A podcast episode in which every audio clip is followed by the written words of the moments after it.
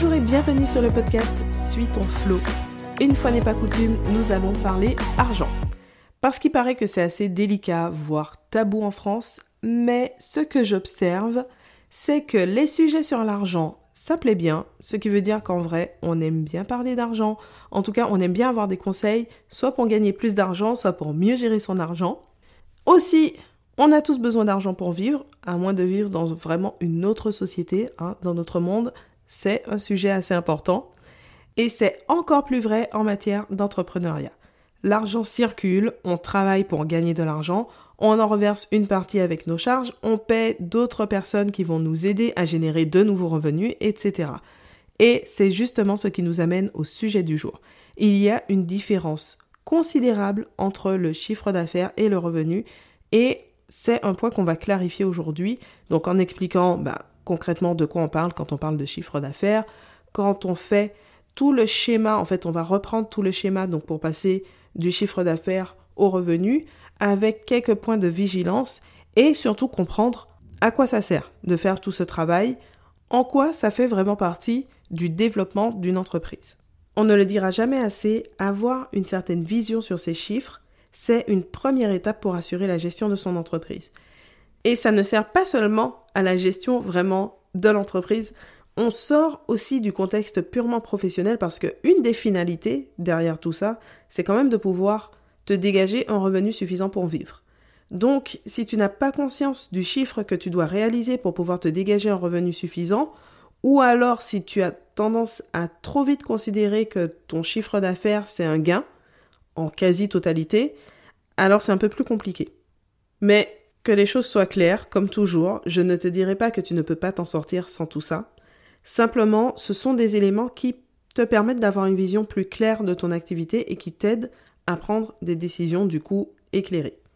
Donc, la première chose, c'est déjà de savoir de quoi on parle exactement. Donc, le chiffre d'affaires. La notion de chiffre d'affaires n'est pas forcément si évidente parce qu'elle est différente en fait selon la forme d'entreprise par exemple. Il y a la règle générale, donc pour la plupart des entreprises, la comptabilité, c'est ce qu'on appelle une comptabilité d'engagement. Ça veut dire que ce qui va être pris en compte, c'est le fait d'avoir réalisé une vente ou une prestation de service et donc de l'avoir facturé, puisque en principe, la facturation se fait immédiatement. Dans ce cas, le chiffre d'affaires, il correspond à toutes les ventes ou toutes les prestations de services qui ont été réalisées pendant la période. Par contre, en micro-entreprise, là, c'est différent. On ne se base pas sur les engagements, mais uniquement sur les encaissements. Et donc, dans ce contexte, le chiffre d'affaires, il va correspondre au montant des encaissements pendant la période. Peu importe ce qui a été réalisé, ce qui a été facturé. Donc, si on prend un exemple chiffré, donc on prend un exemple chiffré. Si tu factures pour 1500 euros de prestations et que ton client t'en paie 300 euros. Dans la plupart des cas, quand on va parler du chiffre d'affaires, il s'agira de la totalité, donc des 1500 euros. Mais en micro-entreprise, le chiffre d'affaires, ce sera les 300 euros qui ont déjà été encaissés.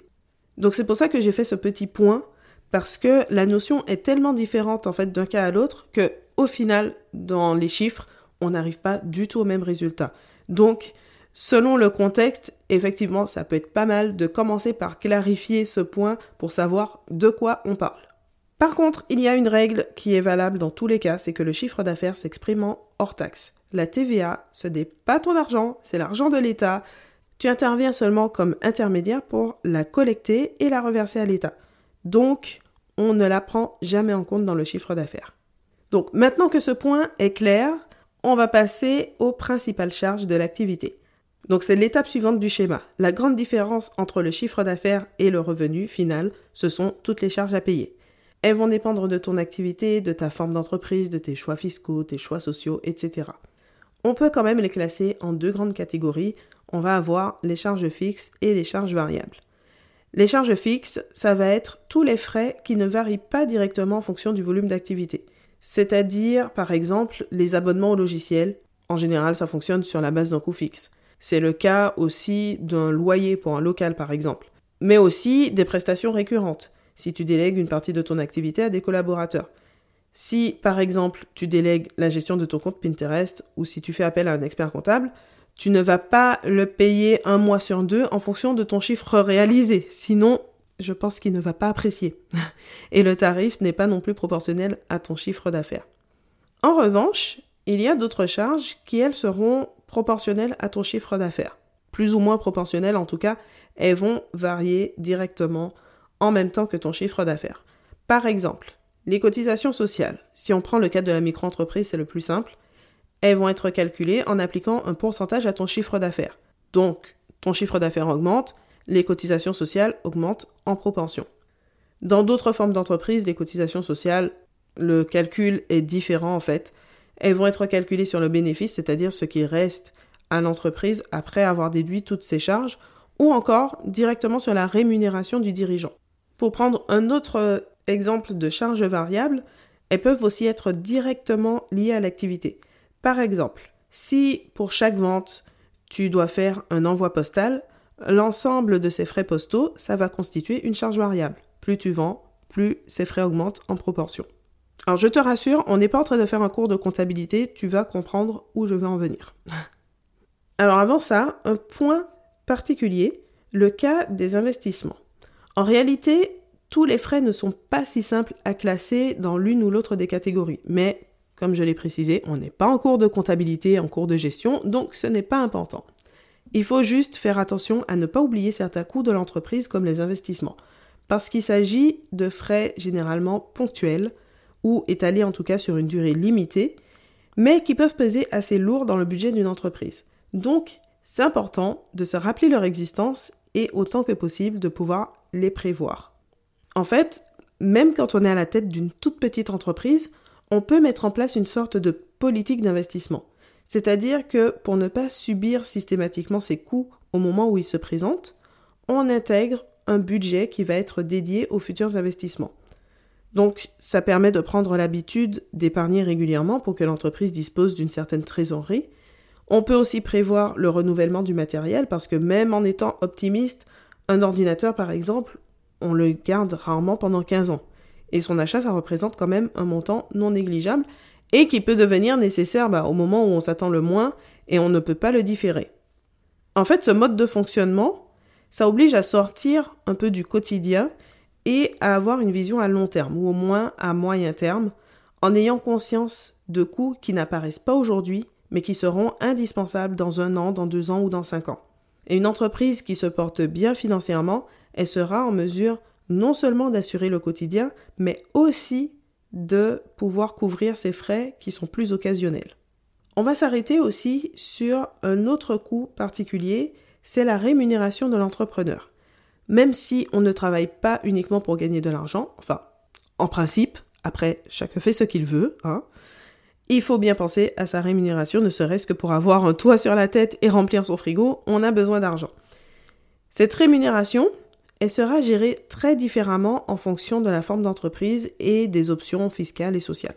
Donc pour illustrer ça, par exemple, en micro-entreprise, comme on se base uniquement sur le chiffre d'affaires, les versements de rémunération sont totalement libres et n'ont aucune conséquence. Donc là, on est vraiment dans le cas le plus simple, on se rémunère tout simplement sur ce qu'il reste après paiement de toutes les charges. Si on se place en entreprise individuelle classique, les impôts et les cotisations sociales sont calculés sur le bénéfice sans déduire la rémunération. En pratique, ça veut dire que là encore, le montant qu'on va réellement se verser, il n'aura aucune incidence, ah ben, à part euh, bah, sur la trésorerie. Mais au niveau fiscal, au niveau des impôts, au niveau des cotisations, il n'y aura aucun impact. Par contre, si on prend une entreprise qui va être soumise à l'impôt sur les sociétés, là, la rémunération du dirigeant, elle est considérée comme une charge déductible. Donc, elle va avoir un impact sur le montant d'impôt que l'entreprise va payer. Et les cotisations sociales, elles seront calculées sur la rémunération du dirigeant. Dans certains cas, les dirigeants ont carrément un statut de salarié de leur société. Donc là, ce sont des charges déductibles et les cotisations sociales sont calculées sur le salaire, mais à des taux largement supérieurs à ceux des travailleurs non salariés parce que ce n'est pas la même protection sociale.